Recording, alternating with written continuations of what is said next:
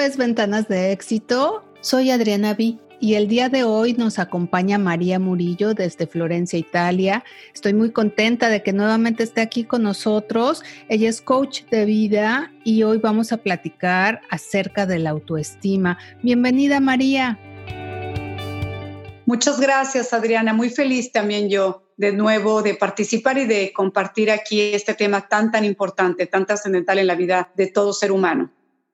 Una de las dudas que siempre nos rueda un poquito por la cabeza es conocer realmente qué es la autoestima porque hay información diferente. Entonces a mí me gustaría que nos ayudaras a aclararlo.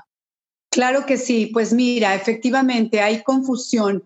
Creo que la autoestima, para dar una buena definición, hay que empezar por ahí, entender qué es esto de autoestima. Casi siempre la mayoría de las personas, cuando yo se los pregunto en las sesiones, me responden quererme, ¿no? Quererme mucho o que me guste inclusive, que me guste mi imagen en el espejo, que me guste lo que yo veo, que me gusta cómo luzco. Y va mucho más allá. La autoestima es mucho más allá que solo gustarme o solo decir que me quiero.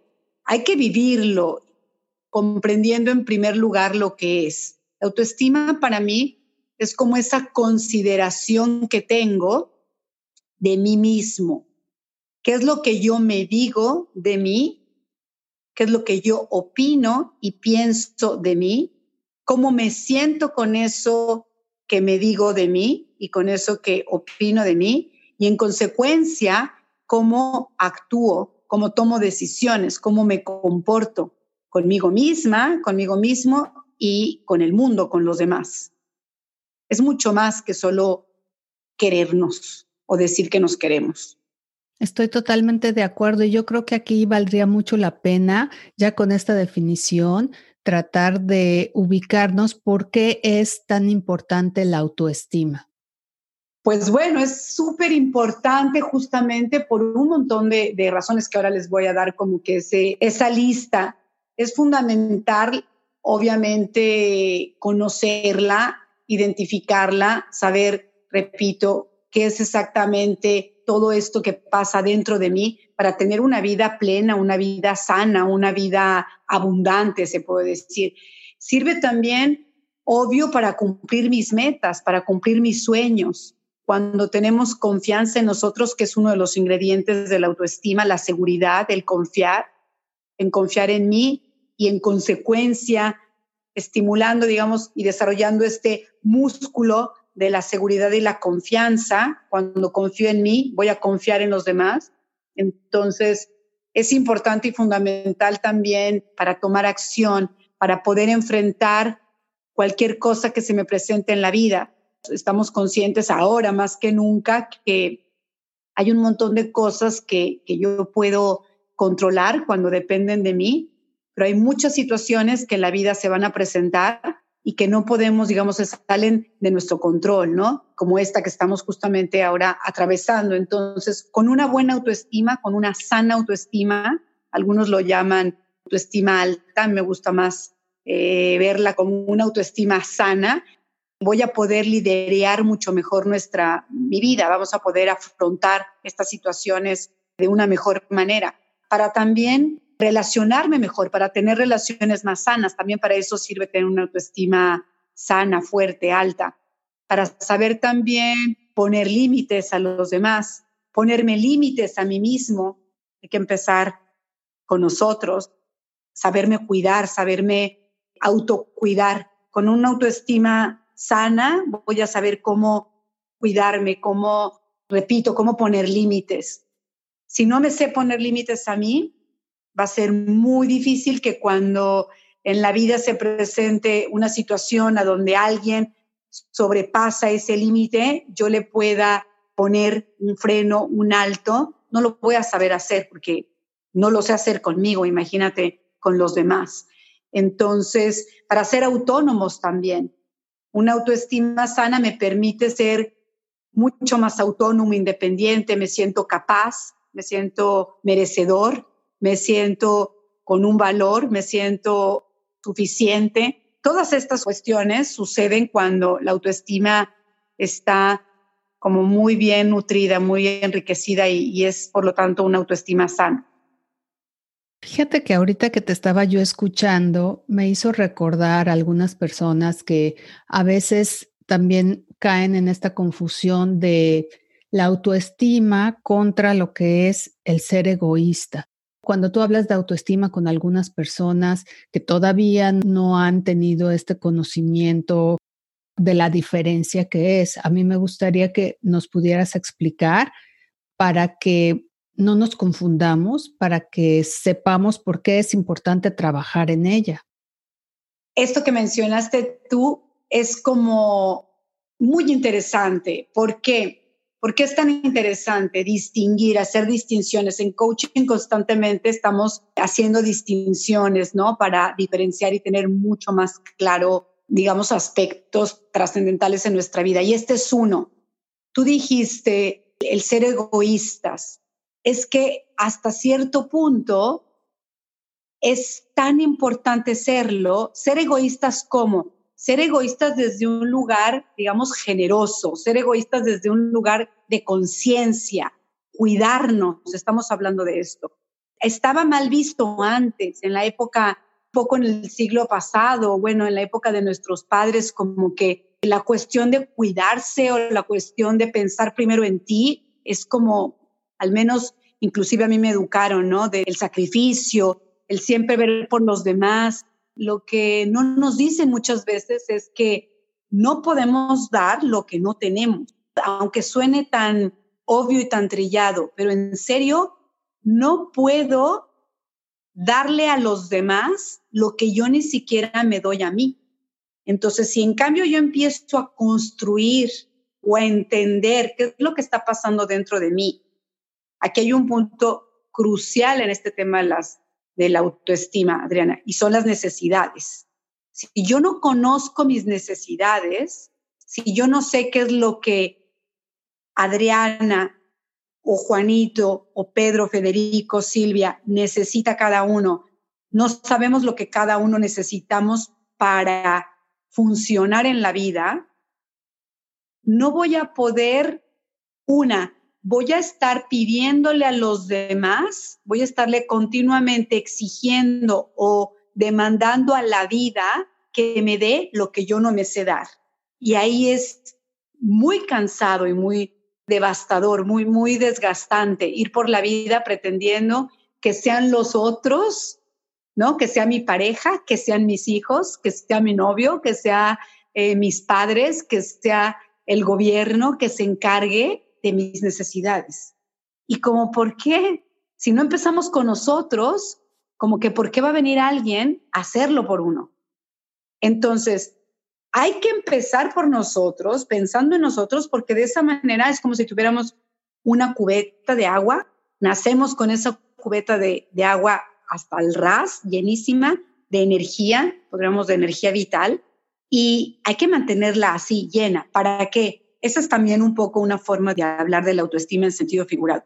Para después, entonces sí, con todo eso que se desborda, porque estamos seguros, confiados, sabemos poner límites, sabemos pedir ayuda, sabemos delegar, sabemos quiénes somos, nos conocemos, nos sentimos capaces, merecedores, entonces sí, puedo dar y asistir a los demás, a quien tengo al lado, a quien lo necesita, a quien me lo pide, es un poco esa la importancia y la diferencia. Qué bueno que lo aclaras porque efectivamente el hecho de ser generoso con nosotros mismos es un egoísmo visto de una manera positiva, visto desde todo este aprendizaje que antes no se tenía, que antes se veía mal, pero que hoy a lo largo de los años, a lo largo de tener gente como tú que nos está ayudando con el coaching de vida, nos está haciendo entender que ser egoísta desde el punto de vista generoso y desde primero trabajar con nosotros y llenarnos, como dices, me encantó eso de la cubeta. Es una metáfora muy interesante, ¿no? Imaginarte así y ya que te nutres, ya que estás pleno, puedes compartir para los otros. Así es. Otro ejemplo que también puede ilustrar muy bien es como cuando hacemos un viaje y nos subimos a un avión y la primera instrucción es antes de despegar, en caso de que algo suceda, ¿qué es lo que primero nos indican en los aviones? Que si cae la mascarilla de oxígeno, primero, en lugar de buscar atender, asistir a quien tenemos al lado, lo que tenemos que hacer es ponernos la mascarilla nosotros. Entonces alguien podría decir, bueno, está siendo ahí egoísta. Pues sí, pero es que es necesario hacerlo porque de ahí voy a poder tener la capacidad, cuidándome yo, de poder después, respirando, oxigenándome, asistir a quien tenga al lado, a un bebé, a un niño, a un anciano, en fin, ¿no? Es ese mismo principio. Sí, estoy totalmente de acuerdo. En ambos ejemplos son súper claros para entender que primero tenemos que pensar en nosotros y dejar entonces como de pensar que somos egoístas o manejarlo si tú quieres como un egoísmo positivo, un egoísmo generoso, como nos habías comentado. Durante nuestra vida pasan muchísimas cosas y creo que en este correr de la vida la autoestima puede ir cambiando. ¿Tú qué piensas? Ah, claro, por supuesto. No solo en etapas, digamos, infancia, adolescencia, edad adulta, vejez, ni siquiera así. ¿eh? La autoestima, inclusive por áreas, puede ser diferente. Hay quien tiene una autoestima fuerte en cuestión profesional y a nivel personal, en relaciones interpersonales no, no lo tiene. No necesariamente es igual la autoestima en todas las áreas o en todos los momentos de nuestra vida. Por eso es tan importante aquí viene una parte bien interesante, el autoconocimiento, para saber justamente en dónde necesitamos, digamos, enriquecer o hacer ajustes. Hay una parte que no he mencionado y es, la mencioné al principio, y es que todo empieza en la mente, en todos los pensamientos que son como esas semillitas que vamos sembrando, en todo lo que yo me digo. Les decía al principio que lo que yo digo de mí es así como yo me siento conmigo y es así como yo actúo con los demás. Y entonces en mis relaciones interpersonales y con el mundo se va a notar muchísimo eh, la calidad de mi autoestima. Pero no es nada más lo que yo me digo de mí, también es lo que yo me digo del dinero, también es lo que yo me digo del amor, lo que yo me digo de mi manejo del tiempo, lo que yo hago con esos recursos, con el tiempo, con el dinero y con la energía, con cómo distribuyo yo la energía, a qué le pongo interés o en dónde pongo mi energía, en dónde cómo suministro o cómo eh, administro esos tres recursos, tiempo, dinero y energía, es también como un sinónimo de el nivel o la calidad de mi autoestima.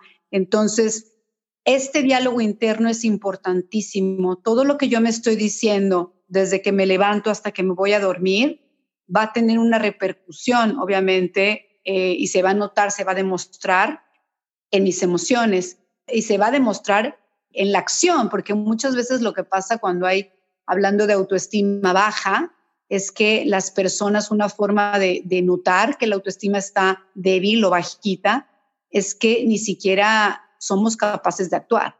No puedo tomar decisiones y en consecuencia no actúo, no me muevo. Estoy, estoy tal vez muy paralizado o paralizada con, por los miedos o por, por todo lo que me está diciendo el diálogo interno, el ego en ese caso, es el, el agente, digamos, saboteador de nuestra autoestima y me está diciendo que no puedo, me está diciendo que es complicado, me está diciendo que no valgo, que no me lo merezco, que no soy capaz y entonces ahí ni siquiera me acciono, ya no llego ni siquiera a esa tercera parte de tomar acción. Estoy esperando que alguien resuelva por mí o estoy de plano pues paralizado.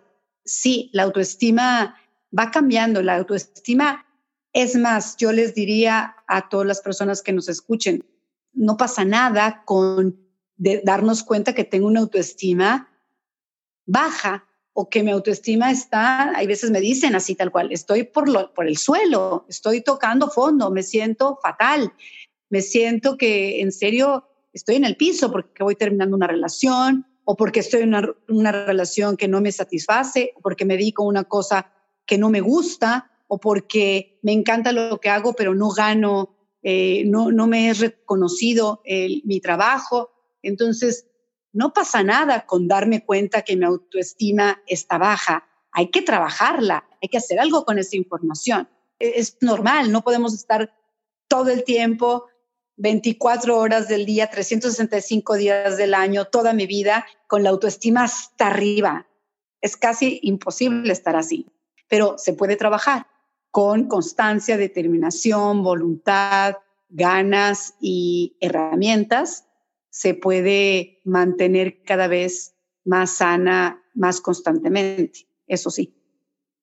De María, hablaste algo que me brincó muchísimo en la cabeza esta parte donde dices, puedes tener una autoestima muy alta en la parte profesional, pero en la parte de pareja o en la parte a lo mejor de ser mamá, en otras áreas puedes sentir que no estás tan bien como te gustaría.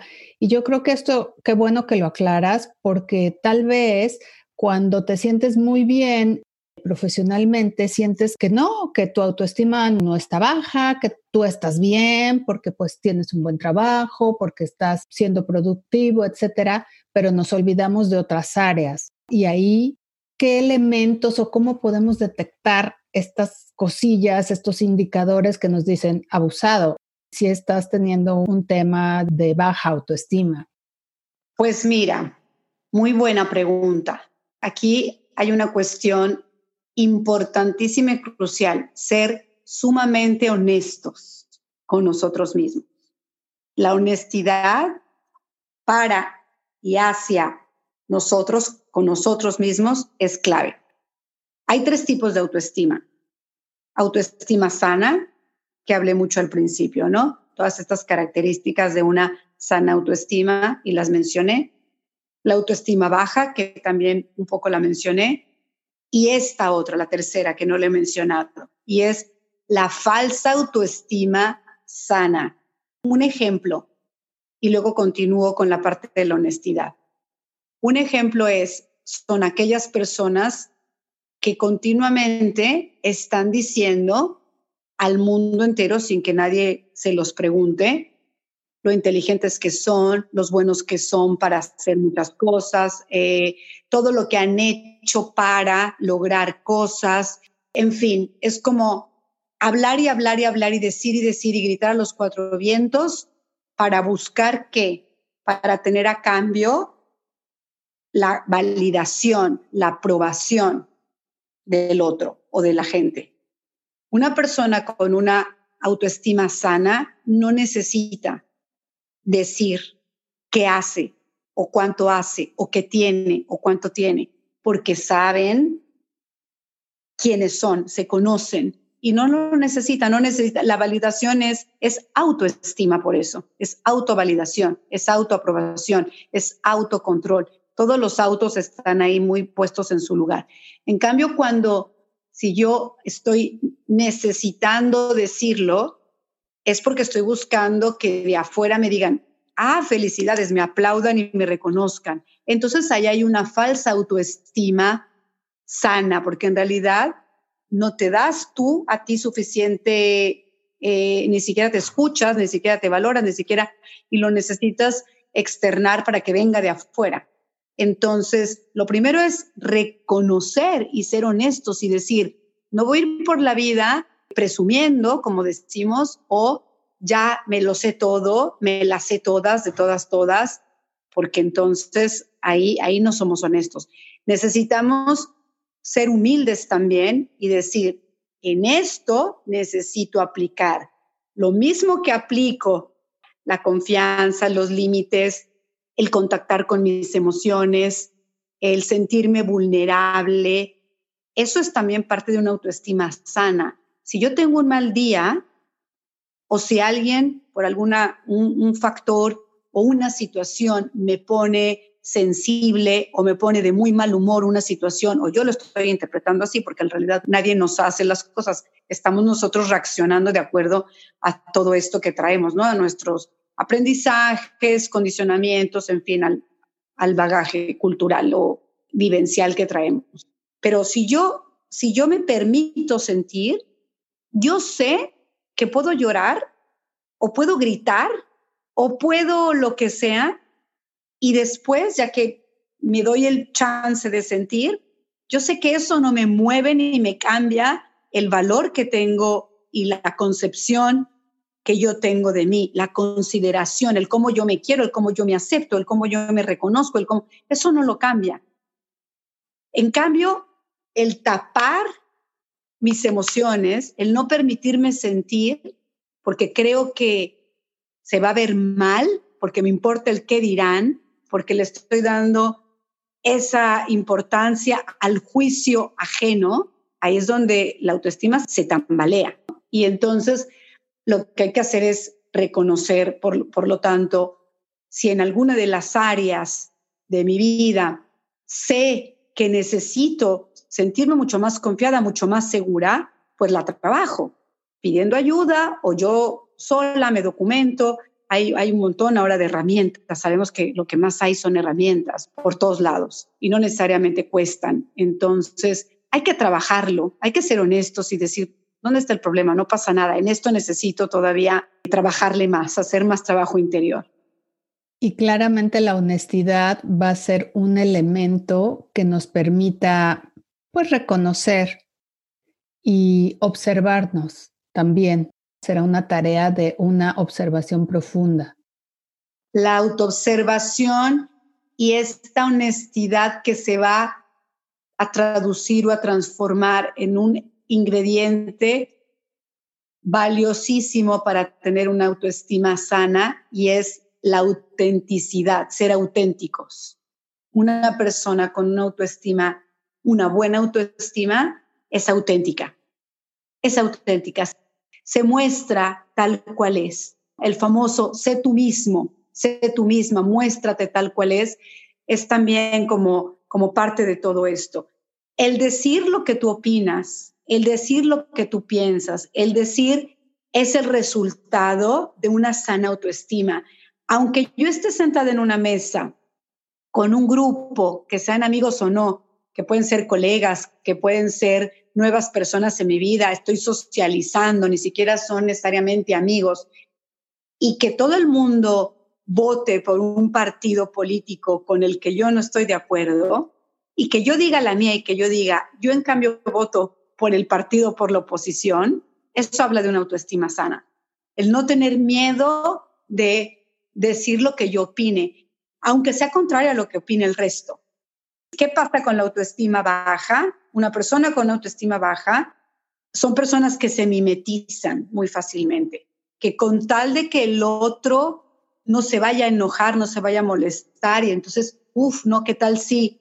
Es más, ¿qué tal si se va, no? Quien está en una relación de pareja, eh, hablando de las parejas, y yo estoy con una autoestima bajita y la otra persona me dice, a mí me gusta esto y a mí no, una autoestima baja, una persona con autoestima baja va a decir, ay, pues a mí también, a mí también eso me gusta.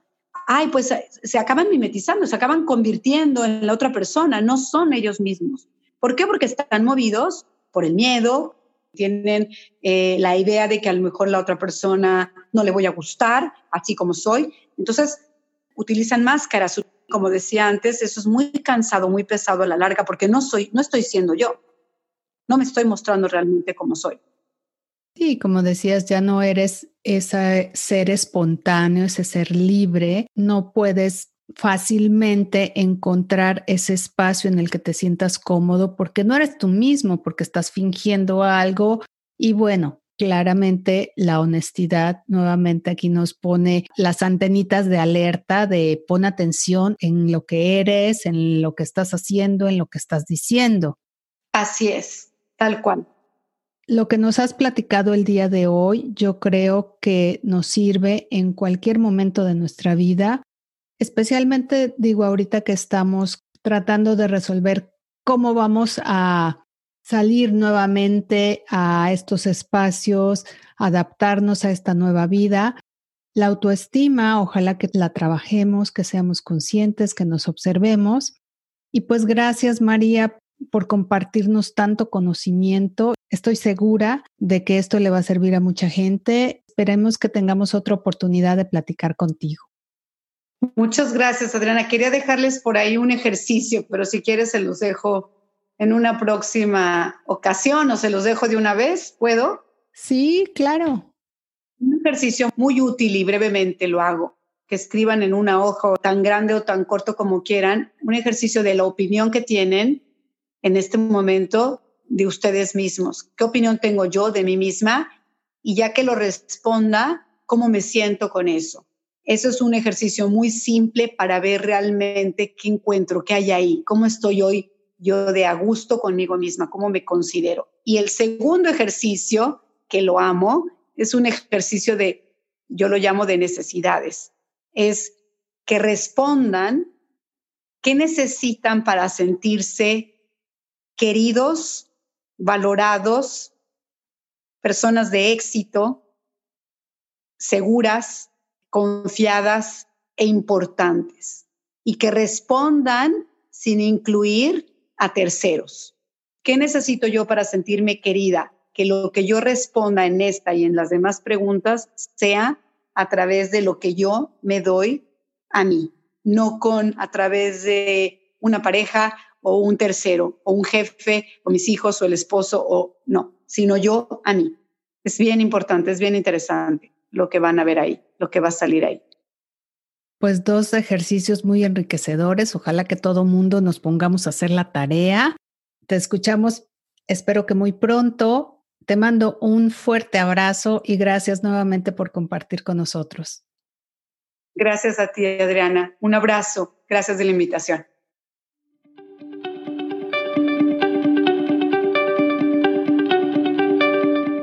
En nuestro próximo episodio viajaremos a San Petersburgo y descubriremos, gracias al chef Gerardo García, qué piensan los rusos acerca de la gastronomía mexicana. No te lo pierdas y conéctate con el talento.